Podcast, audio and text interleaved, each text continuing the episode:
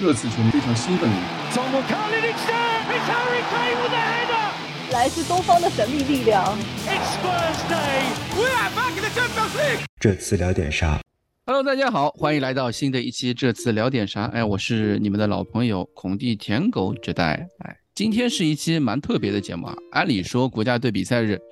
其实没什么好东西好聊的。说实话，真的没什么东西好聊的。然后今天我们特地录制了一期节目呢，是为了什么？呃，在说为了什么之前，我先介绍一位新朋友，也是第一次来我们，呃，这次聊点啥这个节目的。但是对于很多就是热刺节操像微信群的朋友们来说，他们应该会对他来说也算是蛮熟悉的一个人啊，就是我们热刺节操像多个微信群的群主啊。小明啊，欢迎小明来到我们节目。Hello，Hello，大家好，我是小明。相信不少热刺球迷朋友都有我的微信吧？我感觉 是不是可能我是全中国有热刺球迷微信数量最多的人？你现在微信好友多少？我现在微信好友差不多两千人吧，但我感觉其中估计有一半，起码一半都是热刺球迷啊啊！因为我平时就主要负责。节操箱的这个微信群的运营嘛，然后可能还有一些其他的后台的支持工作，所以还真的是认识了蛮多球迷朋友的。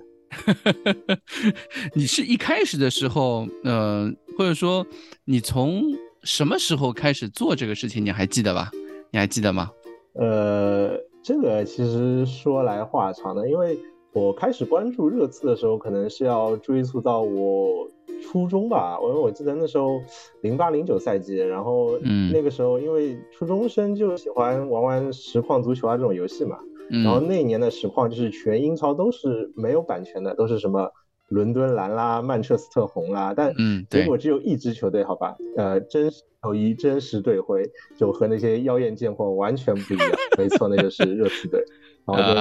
那个时候开始入坑了热刺。然后也正好是那个赛季之后嘛，就零九一零赛季，那个老雷带队就是杀入了前四，然后那个时候就看到像贝尔啊这样的，就很多游戏里面的妖人就开始慢慢踢出来了，就就开始喜欢上热刺了。然后我印象记得特别深的，不再是游戏里面的人，对吧？对对对，就不光光是那种潜力股，就真的有种看着他们成长的感觉，就特别欣慰。然后尤其我记得那一年就北伦敦德比嘛，就好像是。罗斯他的第一粒进球就是一记天外飞仙就打进了，就那时候就现在一下子就那个就感觉上头了，就哇塞，真的太牛了，然后就就瞬间就坚定了就自己喜欢热刺的这个决心啊，对，然后我们再说一下，就既然小明已经 Q 上来了，已经自我介绍过了，那我们就要说一下今天节目间是为了什么啊？今天节目呢其实是一个一个预告。为什么说是一个预告呢？我们热刺节操项非常荣幸的呃收到了一个邀请，就是本周六的北伦敦德比，呃，我们会在咪咕啊，就是那个咪咕体育，呃的就这个转播频道，我们会有一个有一条线有一条线路是属于热刺的一个球迷的线路，而我杰代和小明会作为一个搭档，我们会在。这个咪咕上面为大家去解说一路信号啊，在到时可能会出现一个，如果大家有装咪咕或者是看过咪咕的话，你会发现到时候会有三路信号，一路是大咖解说啊，可能是比如说是什么詹军老师啊，或者谁谁谁谁谁啊，另外一路可能就是那个我们死敌啊，我们死对头阿森纳球迷的那条解说线路啊，最后就是属于我们热刺球迷的一条解说线路，就是属于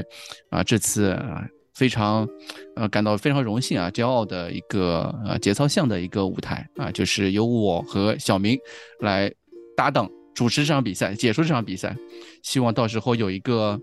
呃，让大家感觉呃不一样的一个体验吧。我感觉是有点紧张，因为我从来没有去做过这方面的一个内容。我相信小明也该应该也是第一次吧。确实，而且因为北伦敦德比对于每一个热刺球迷来说，肯定都有着非常不同寻常的意义嘛。因为我。之前也看到很多球迷朋友，我们看球的时候会说：“哎呀，怎么老感觉这个解说对吧，又偏向着对方或者偏向着谁谁谁？”然后一直大家都想着就是有没有属于我们自己热刺球迷自己来解说就是这样一场比赛，所以我觉得这次也真的是个很好的机会，能够让大家一起就是 通过这样一个球迷的视角去看一场北伦的德比，和大家一起呐喊，一起助威，所以我还是真的蛮期待这样一场比赛的。对，所以我们今天才有了这一期节目，因为。这个解说事情，因为这个 啊，我们 为了这个解说，为了这个周末的这场比赛，我们加更了一期节目啊，请了小明来。然后今天这期节目我们聊什么？其实，呃，在准备这期今天这期播 podcast 之前，我跟呃小明也聊了很多，因为呃不知道该聊什么，或者说因为比赛国家队比赛，其实能聊的 topic 也话题其实并不多。你看那个凯恩。呃，进了个点球，理查利森进了三球一助吧，好像。然后孙兴民两场比赛进了两球，球啊，对啊，一个直接任意球，一个头球啊，头头顶脚踢梅开啊，不是也不能梅开二度，连场进球啊。其实我们的这个状态锋线状态还蛮好的，因为库鲁塞夫斯基也有助攻，佩里西奇也有助攻，戴尔都有国家队的首发，对不对？对，整体来说没有伤病其实是最重要的，可能就是一个是洛里吧，洛里吧，洛里。对，嗯，还有一个本代啊，看他们能不能及时的赶上我们周末的本伦德比啊。其实好像之前国家队比赛的时候是不是也有点小状况？哎，第一场比赛他其实是跟呃霍伊比尔有个撞，呃撞到了，呃说是当时是受伤下下场，但是他其实第二场比赛就又复出了，而且还助攻了一个球。所以他应该也是没什么问题的。所以现在唯一的伤病隐患就是那个雨果洛里和呃本戴维斯啊，其他就基本上还蛮还蛮顺利的，就是结束了这个国家队比赛。接下来就看那个呃赛前的发布会嘛，然后看孔蒂有什么新的说法。对，但我们今天这期节目肯定不聊这个了。今天这期节目聊什么啊？我们既然小明也来了，然后我们就想说，今天我们聊一聊球迷会的那件事情啊，包括因为小明其实，呃，也在热刺节操项工作了很久，包括不仅仅是热刺节操项，还有在那个上海热刺球迷会也做了很多事情啊，对吧？所以我们今天还是聊一聊球迷会的那件事情，而且我们已经很久没有聊线下这方面的一些一些事情了，对吧？啊，对。然后小明，我想，我我还记得当时我第一次认识小明的时候，是我们搞线下的。足球比赛就是上次上海热刺球迷会的一个足球赛，我记得当时有一个人就就我也不认识他谁啊，因为我每次 看球啊也好，搞活动也好，总会有很多新人自我介绍，但我其实我这个是个脸盲，我真的不太记得记住一些人。但小明其实当时是跟我跟我聊了很多，或者是也是蛮蛮主动的一个 自我介绍。你还记得那一次大概是什么时候的事情吗？我记得那时候可能。一二一三年左右嘛，因为我记得那时候我们还有过，就是有帮友组织过那个线下的足球嘉年华活动，那次好像也有热刺的民宿啊来参加，因为那次我也有参加，但那次参加的人数那个时候其实都不多，可能也就十来个热刺球迷这样子的啊。那一次是你的第一次是吧？对对对对，其实那次才是第一次。然后之后那次足球比赛之后，你就开始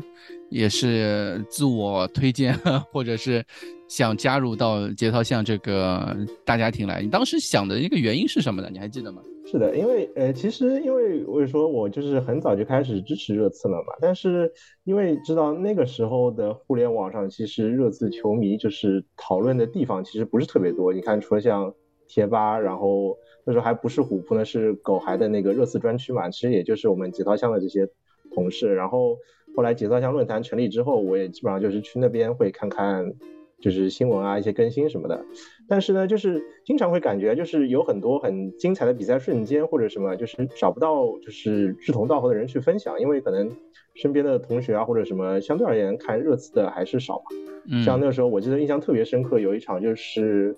呃，一零一赛季的那个北伦敦德比，也就是我们上一次在球场球场赢球吧。嗯，就是那次我们上半场零比二落后，然后下半场就是大逆转，三球逆转，哇，那比赛看得我真的是血脉喷张。但是 我回头看，发现好像就是都没有人能够分享心中这份喜悦，所以当时就真的很憋屈，就真的很没什么人聊啊。对对对，就这种感情无处抒发，所以当时就真的很想，就是找到一个球迷组织也好，团体也好，就是能够一起去分享一些情绪，然后一起聊球什么的。包括那个赛季，因为那时候我上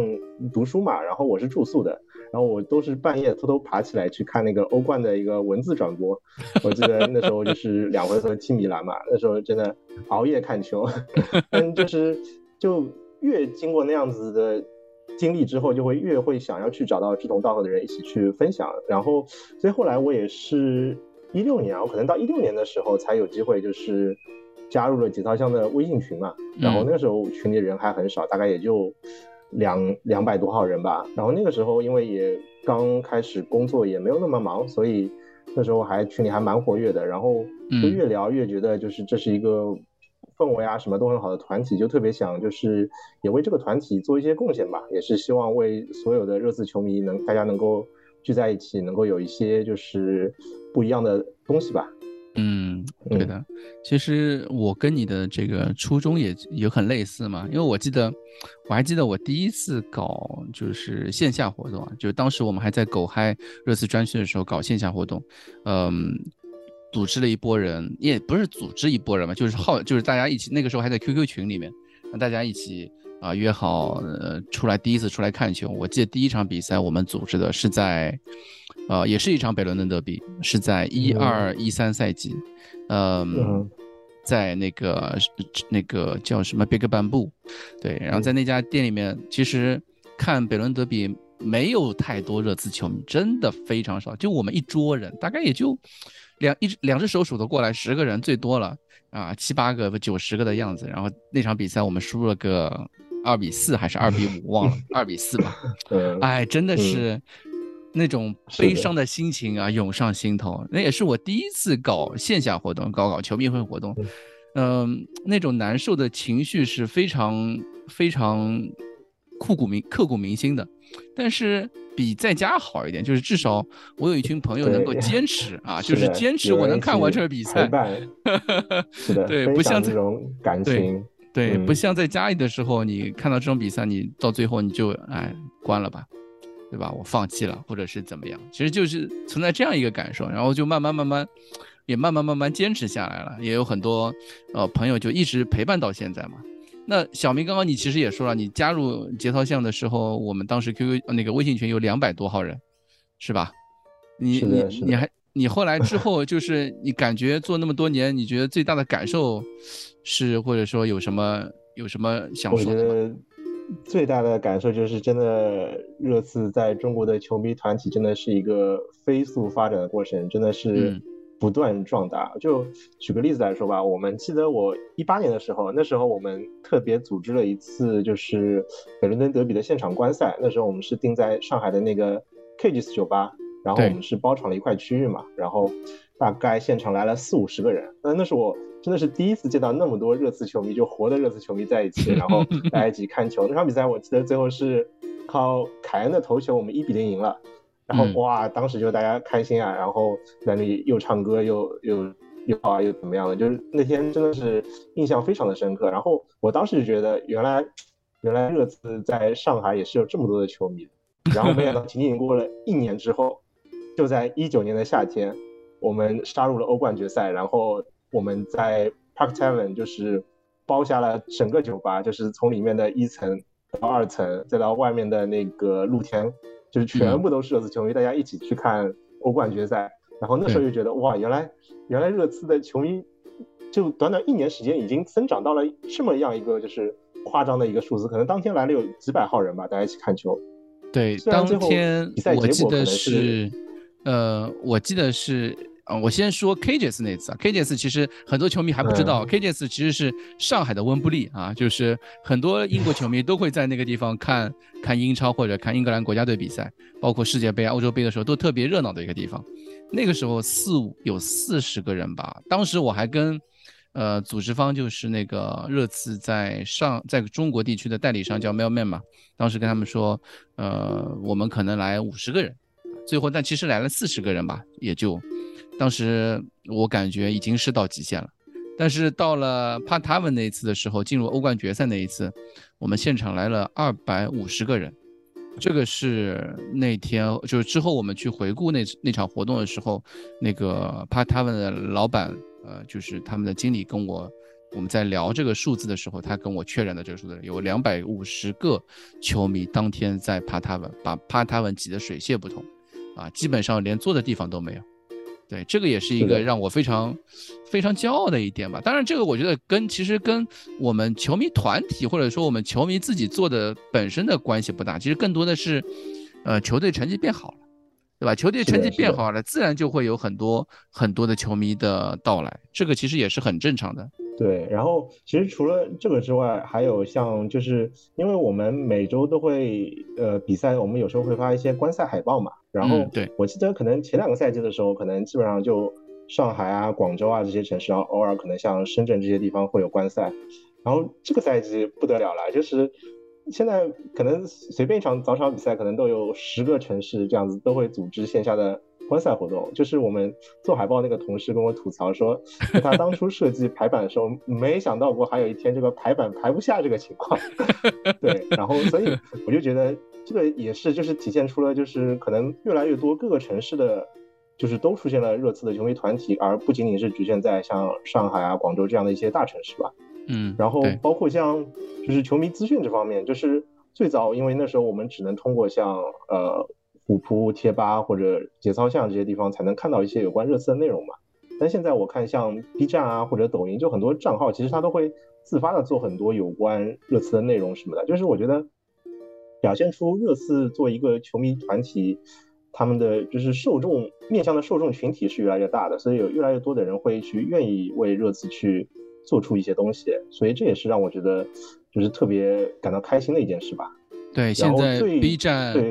不管是 B 站也好，那个呃抖音也好，上面 UP 主越来越多了，或者说做热刺的 UP 主越来越多了。其实这也是一个我们现在开始发现的一个趋势嘛。就节操线可能不再是一个大家唯一能够摄取到热刺大量新闻的一个地方了，而是开始多点开花了，有个会冒出用越来越多的 UP 主。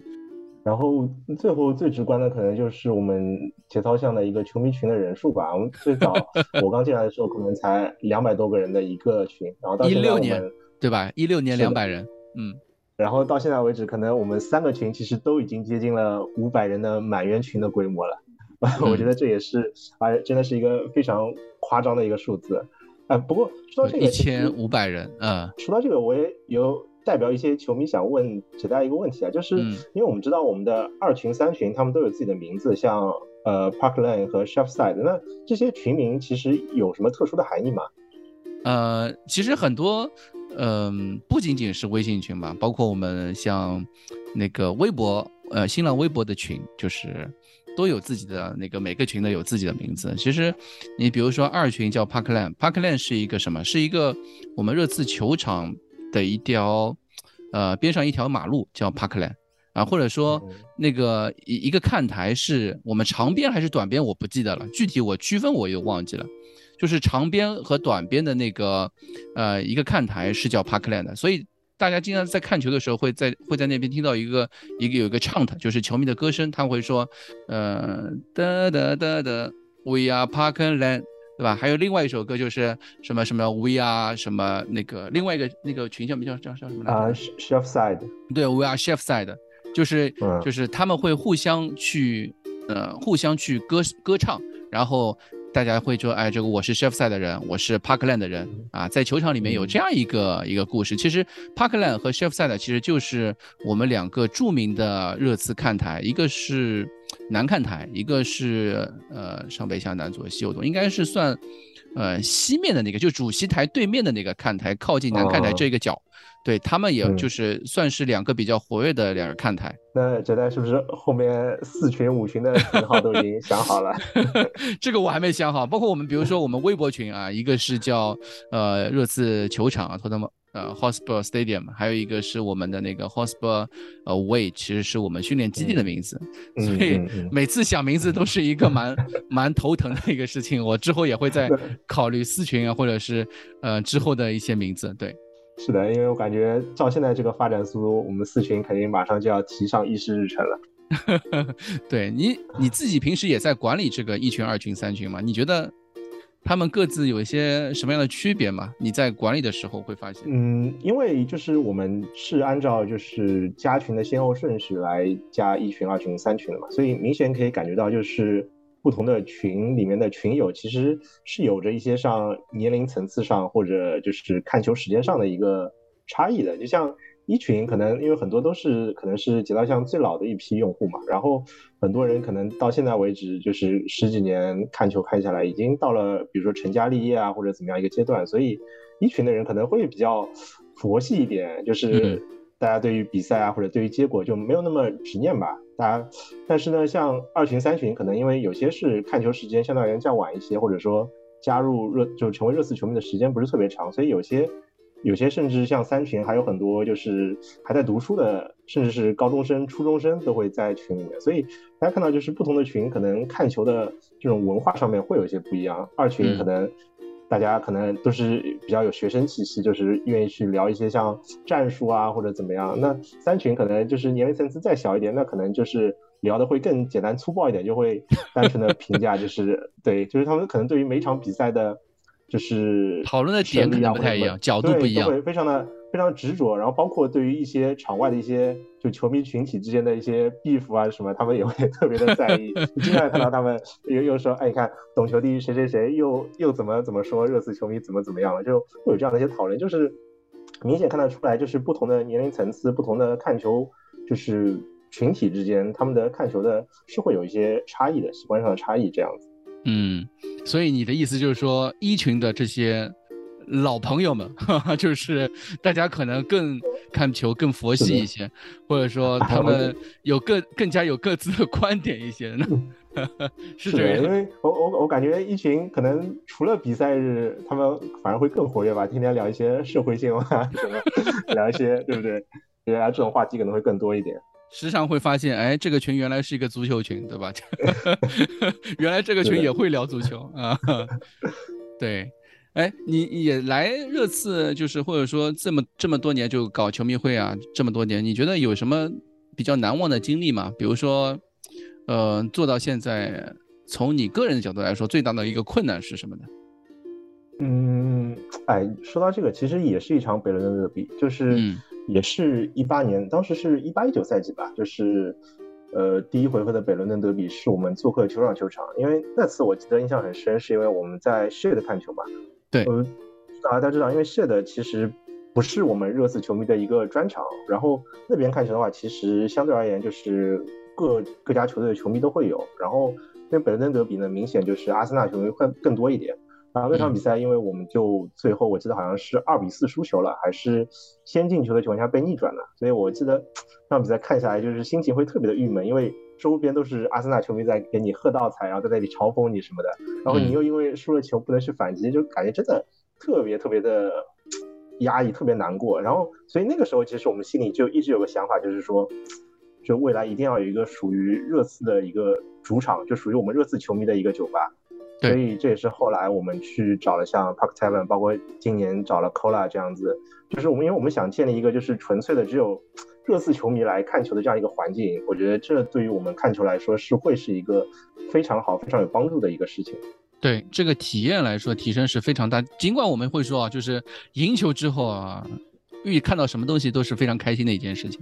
但是输球之后的体验，其实也是我们需要照顾到的，啊，对于球迷群体的这个看球的观感来说，对吧？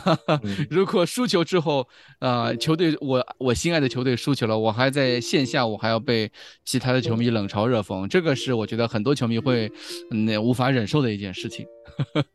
对吧？那么有什么比较大的遗憾吗？你觉得你自己觉得？呃，遗憾的话，可能就是欧冠决赛那次了吧。因为，呃，说实话，那天比赛之前我是特别特别的紧张，然后就开球前我还特地就溜出去溜达了一圈，然后，然后等我回到酒吧的时候，我一看，哎，刚开球嘛，好像正好，然后 再一看比分不对，怎么零比一落后？原来你那个点球还没看到是吧？对，我进来的时候刚刚看到是在中圈开球嘛，嗯，然后结果一看是零比一，就真的觉得那个赛季就其实从运气啊各方面来说，真的觉得是一个就我们真的很应该夺冠的一个时刻，因为之前打曼城也好，然后打阿贾克斯也好，都是就是已经真的有很多运气啊或者怎么样的。占了很多便宜了，然后当时气氛已经烘托到位了。对对，就真的像那个像那个少年漫一样，对吧？就是真的我们要在这里夺冠了。但回头想想，可能那个时候其实不管从阵容也好，包括球员心态也好，可能确实都还没有做好去就是拿冠军的准备吧。嗯，包括那一年，其实因为我们其实一个人 都没有买，就是这样单薄的阵容，其实确实跟利物浦啊什么比起来还是有差距的。所以。我一直觉得那是非常遗憾的一件事情，就是如果那么多球迷见证下，我们能够去夺得一个冠军，还是分量那么重的一个冠军，我觉得可能就感觉真的是一件很圆满的事情。对，那次活动可能会是，呃，让在场所有的热刺球迷都是一个，呃，不会忘记的一个回忆吧，对吧？是的，是的。嗯，那其他有什么比较开心的吗？呃，最爽的，或者是？最爽的那肯定也是那一年啊，就是因为那一年热刺来中国上海行了嘛，啊，对，而且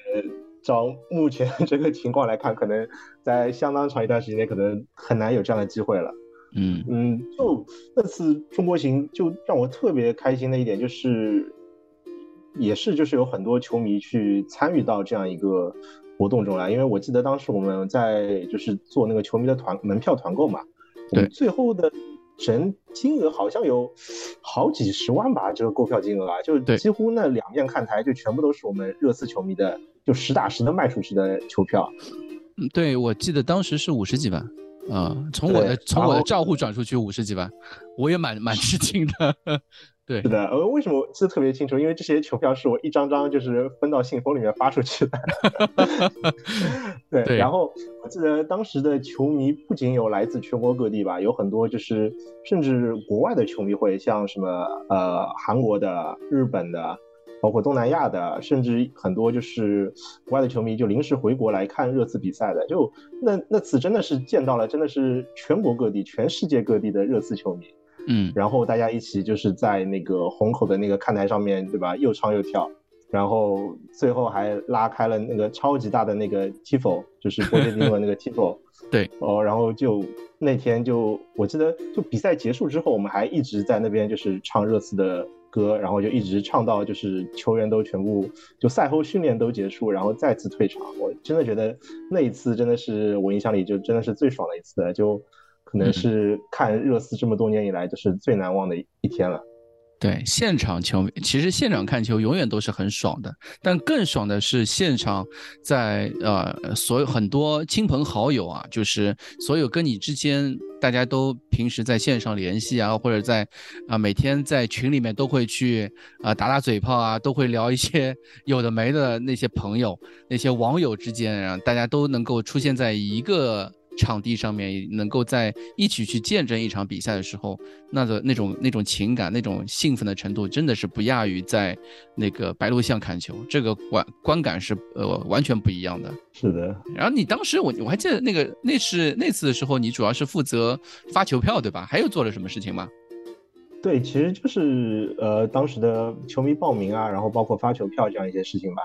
因为我记得所有的。所有的球票都是我这里登记，然后再付款，然后最后再选好位置再发出去的嘛。我记得那个时那次为了忙活这个时间，我们也是提前准备了好久，然后最后才确保就是每一张球票都发给了他应有的主人那边，然后大家一起到现场去看球。我记得当时就最后，因为那天我记得好像是七点半看球吧，然后当时好像七点左右就开始入场了。然后就一直有人的球票就一直在我手上，然后他一直没有来拿，然后我就在外面一直等啊等，等啊等，然后等到七点七点二十分左右吧，他才来，我把球票赶紧交给他，然后赶紧进去现场看，所以我还错过了赛前热身啊什么，还错，感觉还错过了蛮多的，嗯。啊，这个是一种遗憾，对，但是也是可能是一种责任吧，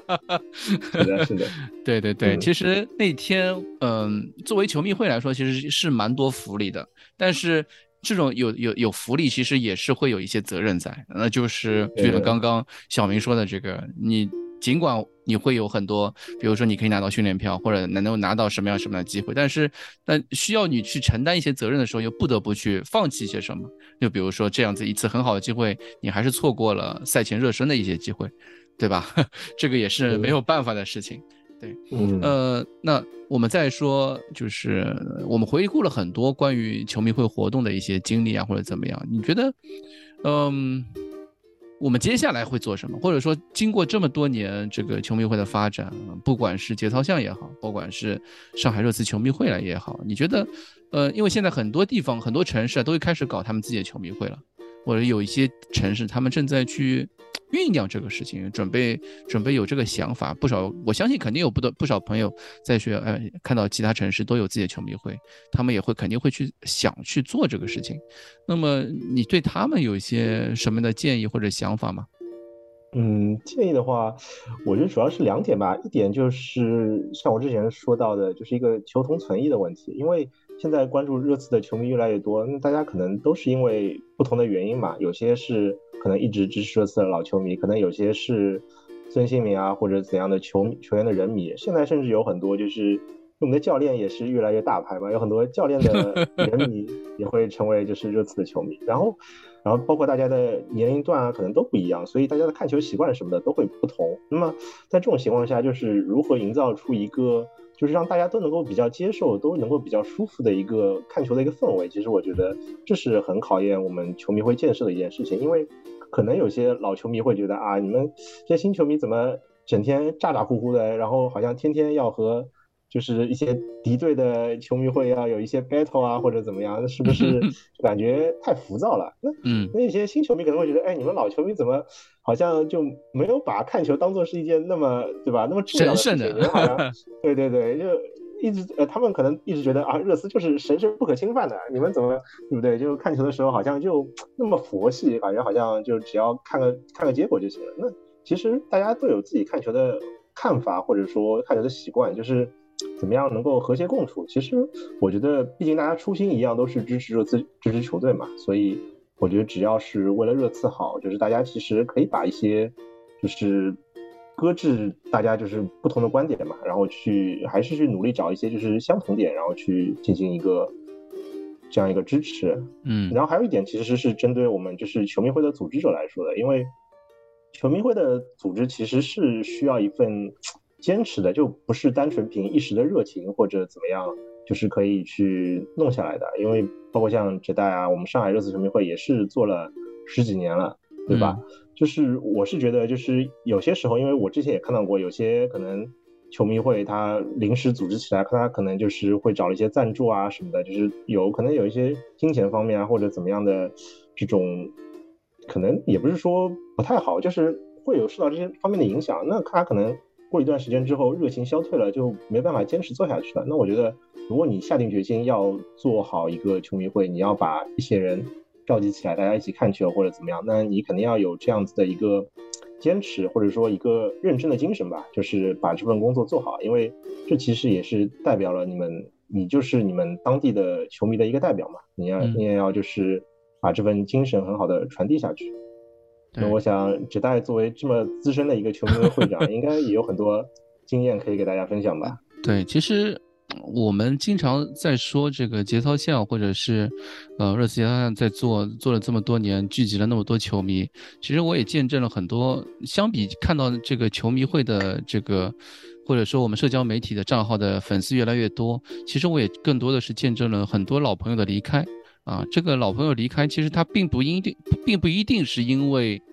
呃，不看球了，并不一定是因为他不看热刺了，就更多的一些原因，他可能是觉得，哎，这个氛围不对了，他没有以前的那个氛围了。就经常我们会在说，所以我们经常这就是最近在热刺节操巷换了一条那个我们新浪微博的那个账号，热刺节操巷换了一个置顶啊，就是也是经过这些年来我一直在想的一件事情，就是大家不要觉得。呃，看球是一个发泄，或者说把这项运动，把足球这项运动作为一个你平时呃生活中很多呃负面的一个排泄的一个窗口啊，或者是一项运动。其实我一直觉得国内在这个方面看球文化上面，呃，其实非常的糟糕，就是大家在球场里面，我相信很多带家长的，或者是或者或者自己看球的，你其实其实都有那种感受。嗯，我很我因为我自己也是父亲，所以我在小朋友踢球的时候，我也很关注这一点。我是不是希望让小朋友去做这样运动？首先，我要看这个运动是不是能够给我的小朋友带来一些积极的正能量啊。这个正能量是指什么？是指没有脏话啊。没有那些，呃，非常负面的，会影响我小朋友，呃，未来成长的一些东西。其实这个就是，呃，我们球迷文化的建设，球迷会文化建设的一部分。就大家，我相信很多人看球会有很多，啊，你觉得这个人踢的真垃圾，真臭，哎呀，这个人怎么不去什么啊，逼逼啊，什么，反正这些 一些脏话，你其实看球的时候都会有，我非常的理解，因为我本身有的时候，因为你听聊天啥，我我。最初的几期的时候，我也会 对一些球员会说这样的话题，但是时常时常我会会慢慢回顾这些问题的时候，或者说，嗯，就开始发现，哎，有些其实离开并不是因为球队怎么样，并不是因为球队的成队成绩变差了或怎么样，其实更多的是他们会觉得这个球迷的文化或者说这个团体的文化其实不是他能够接受的，因为很多人就像我刚刚说的，他看到哎，呃，大家一起看球的时候。呃，老是有人骂脏话，或者是老是有人在，呃，无缘无故的，或者说习惯性的吐槽某些人，其实这个就是给人一种非常不好的一个体验。这也是为什么我最近在微博的置顶换了一条。我们也是正好是一个球迷会收到热刺官方的一个呃每个赛季的一个出每个赛季的一个礼包嘛，他给了一个 House Rules 的一块板，嗯，那这块板其实是可以挂在球迷会看球的地方的。我相信之后，呃，就上海热刺球迷会也会去挂这这样一块板子在那个 Cola 里面。这个里面是怎么这样写的？它是一个叫 House Rules 啊，你可以理解为呃这个我们在这个地方的一个规则啊，就是一个。对，然后它里面提到好几点啊，比如说，呃，我我直接用中文来说啊，就是互相友爱啊，相亲相爱，然后有大大的梦想，说请和谢谢，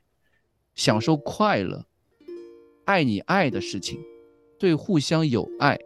啊，敢于呃敢作敢为，然后努力工作啊。玩得更开心，更就是踢得更努力一些。然后最后一条就是永远支持热刺。其实这几条我觉得就是，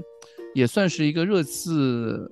嗯，给所有球迷会的一个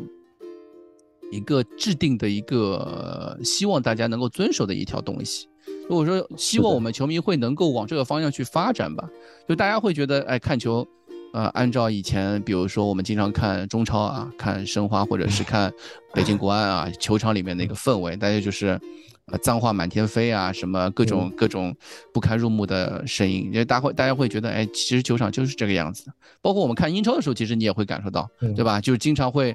呃，也是各种各样的脏话在里面飞。但是其实你会发现，哎，英超其实也现在已经开始在改变了。为什么我这么说？其实你包括你看他们去在他们的袖标上面会标那个，嗯，叫什么那个反反歧视啊、反侮辱啊那种，包括一些呃天空体育最近在做的一些那种类似方面的这种活动嘛，就是反歧视、反侮辱球员，因为球员也是人啊，没没有人可以去说就是会让你去被你侮辱，甚至像戴尔最近也是在做一个采访的时候就在说，他现在已经不让。自己的家人去客场看比赛了，因为，呃，看球的那个氛围是非常差的，这个不是一个很积极的，让人觉得，呃，是一项能够给你带来身心愉悦的一个体验。因为你想知道，你如果做客场球迷的话，那么客队球迷。会飘出很多很多难不难堪的，呃，不觉就是没有办法入耳的那种那种话嘛。其实这个也是一个英超也在做这方面改变，包括什么像反种族歧视啊这些话。你说反种族种族歧视这种话，其实也是对球球员的一种一种骚扰嘛，对吧？对，所以我觉得，其其实也是官方也希望我们球迷看球的时候能够所谓回归初心吧，就是 have fun，因为。毕竟我们最初也是因为看球的时候能给我们带来快乐，所以才会选择来支持热刺也好来看球的嘛，对吧？也希望我们就是球迷活动啊什么，就永远不要忘记这一条，不应该就是被一些其他的情绪所夹杂、所左右，对吧？对，这个也是我们希望大家去做的，就是不要去呃呃辱骂别人，或者你看球批评可以，对吧？批评是批评，辱骂是辱骂，这是两件事。大家应该不不不应该平时都是啊一表人才，然后到到一到看球的时候就开始 发挥出自己很多下线的东西，这不太好。对这个对于这个群体来说不太好。我我因为我见的太多，嗯。因为各种原因离开的那些老朋友们，每个老朋友其实，嗯，当然我之前，嗯，之后也有一些朋友跟我说，你因为球队成绩好，或者是你们自己作业大之后，你不要在乎有人离开，其实会有很多人新朋友进来。但我这个人其实是蛮念旧的，我觉得每个朋友、每个老人离开，都觉得是一种。啊，过去的一些点点滴滴的一些流失，啊，都是一种呃，这个老朋友，我不希望见到老朋友离开。这个其实我也是觉得，你做球迷会也好，或者是做做球迷也好，我希望大家能够一起去呃，共同维护一个这样的一个气氛。也希望就是这些朋友以后不管还在不在群里，在不在我们球迷会里，就还是希望我坚持就是支持热刺，看热刺嘛，就是还是一起为热刺加油助威。对。Be kind，而且 be nice，对，这个也是我自己的一个看法。对，哎，然后呃，最近有很多上海球迷，就是在现场会看到有一个年纪稍微大一些的啊，就是小明的爸爸。小明经常会把他爸爸带到这个我们一起看球的一个地方，就带到 Cola 来看球嘛。我记得那个时候在不管是 Partava 也好，包括包括 Shed Shed 也来过的吧。对对对，是的也来过。对，你是怎么样把你爸爸带入坑的？其实我爸因为他是一直有踢球嘛，然后看球他可能之前也就是一个人就随便看看。那我觉得，因为我是热刺球迷嘛，所以我就会经常邀请他一起去酒吧看看球，就然后喝喝酒这样子，也是一种就是让他能够感受一下我们这个球迷氛围吧。我觉得他也是真的也很享受。就是来现场看球，就大家一起欢呼、一起呐喊，这种感觉真的让他也觉得非常的好。不过，简单，你猜，就是他那么多年热刺球看下来，印象最深的球员是哪一位？印象最深的球员，你说，你说，你说，你说，是安东尼奥。啊，哪个安东尼奥？就嗯。呃，就是西汉姆的，因为每次我们来来看和就是西汉姆的比赛，就安东尼奥总能进球。那这也是小明爸爸这个运气不太好。对，是的，所以他现在就看到西汉姆，他就会吐槽：哎，那个黑人那个梳辫子头的那个很厉害的那个球员上了没？对，就是，但你确实就是带他来看球之后，就明显感觉到就是大家会有一些共同的话题啊什么的，然后就会。聊这些就会聊得特别开心，就包括他也会经常去关注解道箱的微博，去分享一些最新的球员动态。哎，他今天还发了一条微博问我，就是我们有发那个训练视频嘛？嗯，然后他说，哎。孔蒂的这件风衣训练服好像挺不错的，你知道哪里有买吗？就是因为看球之后，你跟你爸爸之间其实有了一种呃生活以外的一些话题。对对，聊天话题。因为因为有时候其实我们也会很羡慕西方，好像就是外国人他们好像就是那种家庭传承的看球的感觉。其实我觉得，嗯，可能对于我们中国人来说，可能这种文化还比较浅吧。但是我觉得从慢慢开始做吧，可能也许未来我们两代三代之后也会出现这样子的，就是家庭传承。家庭，对对对，因为我知道姐代是不是也很想让自己的女儿成为一名热刺球迷？对我从小从她三个月起就已经套上热刺球衣啊，现在每年基本上都会给她买一件球衣。然后尽管是个女孩子，但是嗯，我也让她开始开始慢慢踢球嘛。啊，未来怎么样不好说，但是我也希望她至少能够了解这项运动，然后。能够开始，呃，关注到这项运动，甚至顺便能够喜欢上热刺，这是我一点点小小私心。对，所以我就说，这也是我为什么说，哎，这个气氛，球迷气氛其实蛮很重要，你会影响到别人愿不愿意入坑啊！不要觉得，哎，不要觉得很多人就是因为球队成绩好才入坑的，这其实不是这样。我认识很多朋友是因为球迷气氛好才入坑的，他觉得这个环境是他喜欢待的，然后蛮舒服的一个环境，呃，大家大家会入。所以我在这里其实也号召很多，就是可能我们球迷群里的朋友就没有来现场，就是酒吧一起看过球的，其实也想邀请大家一起来我们现场感受一下我们现场看球的氛围。就在现场真的有那么多人陪你一起唱歌，一起喝酒，一起跳起来，一起为了进球喝彩，这种感觉绝对是你一个人在家看球无法感受到的。对，在沙发上面是完全体验不到的东西。是的，所以无论如何，请你一定要来 c o l a 体验一下我们现场看球的感觉。对，现在这场就是我们本周末这场北伦敦德比，现在已经有多少城市你知道吗？会他们会组织吗？呃，很多吧，我算一下，就除了经常有活动的，像上海、广州、深圳、杭州、宁波，然后这次好像呃南京呃和江南京和苏州都会有。嗯，然后武汉听说这次还搞了一个，就是也是一个热刺球迷他自己弄的一个酒吧，球迷酒吧，然后可能有很多热刺元素啊什么的，也会在这次伦敦德比的时候去出现。然后像呃北方像太原吧，可能也会有球迷的组织，然后剩下的可能陆续可能还会有。然后反正大家也到时候关注我们其他项的微博吧，我们有相关的信息都会第一时间抛出来的。对，对，这个也是我们。当时在，嗯，我记得前几年在提出这个东西的时候，也没想那么多，但是当时就想着，其实我我是先看到曼联有做这个东西的，哎，我觉得这个挺其实挺好，就大家抛开。成见，抛开抛开一些地域的隔阂，大家一起去做这样一个东西，能够互相去分享啊，在在那个社交媒体上面去分享出来这个看球信息，让所有人都能够去知道你附近有哪些城市在做这个东西，然后能够更好的去推广开来。那做了这几年之后，还从这个赛季开始，我就开始发现，哎，确实有一些质的改变。尽管以前我们只有两个城市或者三个城市，现在就开始慢慢有近十个城市，甚至更多的城市开始慢慢。进入一个飞速发展期的一个过程，这是就是蛮好的一个过程，就让大家知道，其实做球迷、做球迷会或者说做看球活动，其实没有什么门槛啊，你只要找到，你只要找到一个能看看球的地方啊，呃，并且是公开的或者是能够开放的，然后同时找到一些朋友跟你一起看球，其实这样就可以了，我们就可以慢慢慢慢把这个活动就做起来，呃，剩下的就是坚持，真的只是坚持，对，是的，对 对。呃，然后节操像已经帮大家去把最难的部分，就是分享或者是推广这个事情，已经帮你们做掉了。其实剩下就是找球迷货啊，找那个地方看球，然后能够推啊，就是能够坚持就行了。啊，那直代，你对于周末的这场北伦敦德比现在有什么看法吗？或者你有什么预测吗？不要让我做预测。毒奶环节了，是不是？我真的很怕这个东西。我倒不是怕毒奶，因为。就是我前两期节目，我其实我也说，我看球那么多年，我已经真的不再相信毒奶这个东西。但是北伦敦德比对于热刺来说又太过重要，对于我个人来说又特别特别重要。呃，我的期待，我我如果一定要说一个话，我希望是不输啊，我只要要求是不输就行了。因为热刺在客场打阿森纳已经好多年没赢没赢球了，就是就像你说的，你上一次我们英超，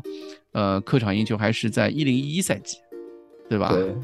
所以，但我但我听说你赛前呃，就是赛季前预测的时候，可是对这赛季热刺的成绩非常有信心。那这么一场重要的比赛，你也不来点信心吗？信心是有的，所以我说了嘛，不输就行了啊。赛季很漫长，你总要，你不可能所有比赛都拿三分啊。但是，呃，总会有一些就是掉分的情况。但是我觉得现在势头还可以，呃，别别输球就行。对，嗯，小明，你自己觉得呢？呃，其实我跟你差不多啊，因为一个，我觉得阿森纳现在又是领头羊，状态正好，又是主场，而且他们好多球员都没怎么去踢国家队的比赛，我觉得这一点上面他们也占了一点优势吧。但怎么说呢？我们毕竟有孔蒂，对吧？这是我们最大的优势。然后我们还有凯恩、孙兴民这样的球星，这也是他们没有的。所以我也希望就保平争胜吧，保平争胜。嗯，嗯好的呀。然后最后啊，我们今天节目到了最后时刻，最后时刻还是要再说一下，本周六晚上的七点半，北伦敦德比啊，两件事情。第一件事情，如果你附近有城市啊，你整天那天正好有空啊，有就是附近有什么球迷会啊，热刺球迷会，欢迎大家去现场看球，就去球迷会参加球迷会活动，跟他们一起去看球，体验一下和。呃，热刺球迷一起看球的那个气氛和氛围。第二，如果你实在没有办法去球迷会参加会球迷活动，欢迎下载咪咕体育，哎，是叫咪咕体育吧？那个 A P P 叫什么名字？对对，咪咕视频嘛，咪咕视频啊，下载咪咕视频，然后到时候切一下啊，热刺节操这样信号，好吧？我们到时候海报啊，或者是这个链接啊，也会在比赛当天比赛。开始前，我们还是会发的，在在微博上面去发的。但是我希望今通过这期节目啊，让你知道一件事情：小明是谁不重要，或者说我觉得是谁不重要。希望大家能够支持一下我们这个解说啊。对，也有可能也是由热刺的主播陪你一起看球 啊。当然，如果解说不好，或者是请大家多包涵，因为我们毕竟不是专业出身，而且这也是我们第一次在做，对吧？好，呃，我们今天也聊了很多啊，谢谢小明啊，第一次这个做播客节目肯定是，啊，播客首秀，是的，是的，对，然后呃，也第一次上节目就跟我单单对单啊单聊，这个难度也非常大，可想而知，呃，希望大家能够听到到呃很多听到最后的朋友啊，感谢大家的收听啊，我们北伦敦德比再见，Come on，再见。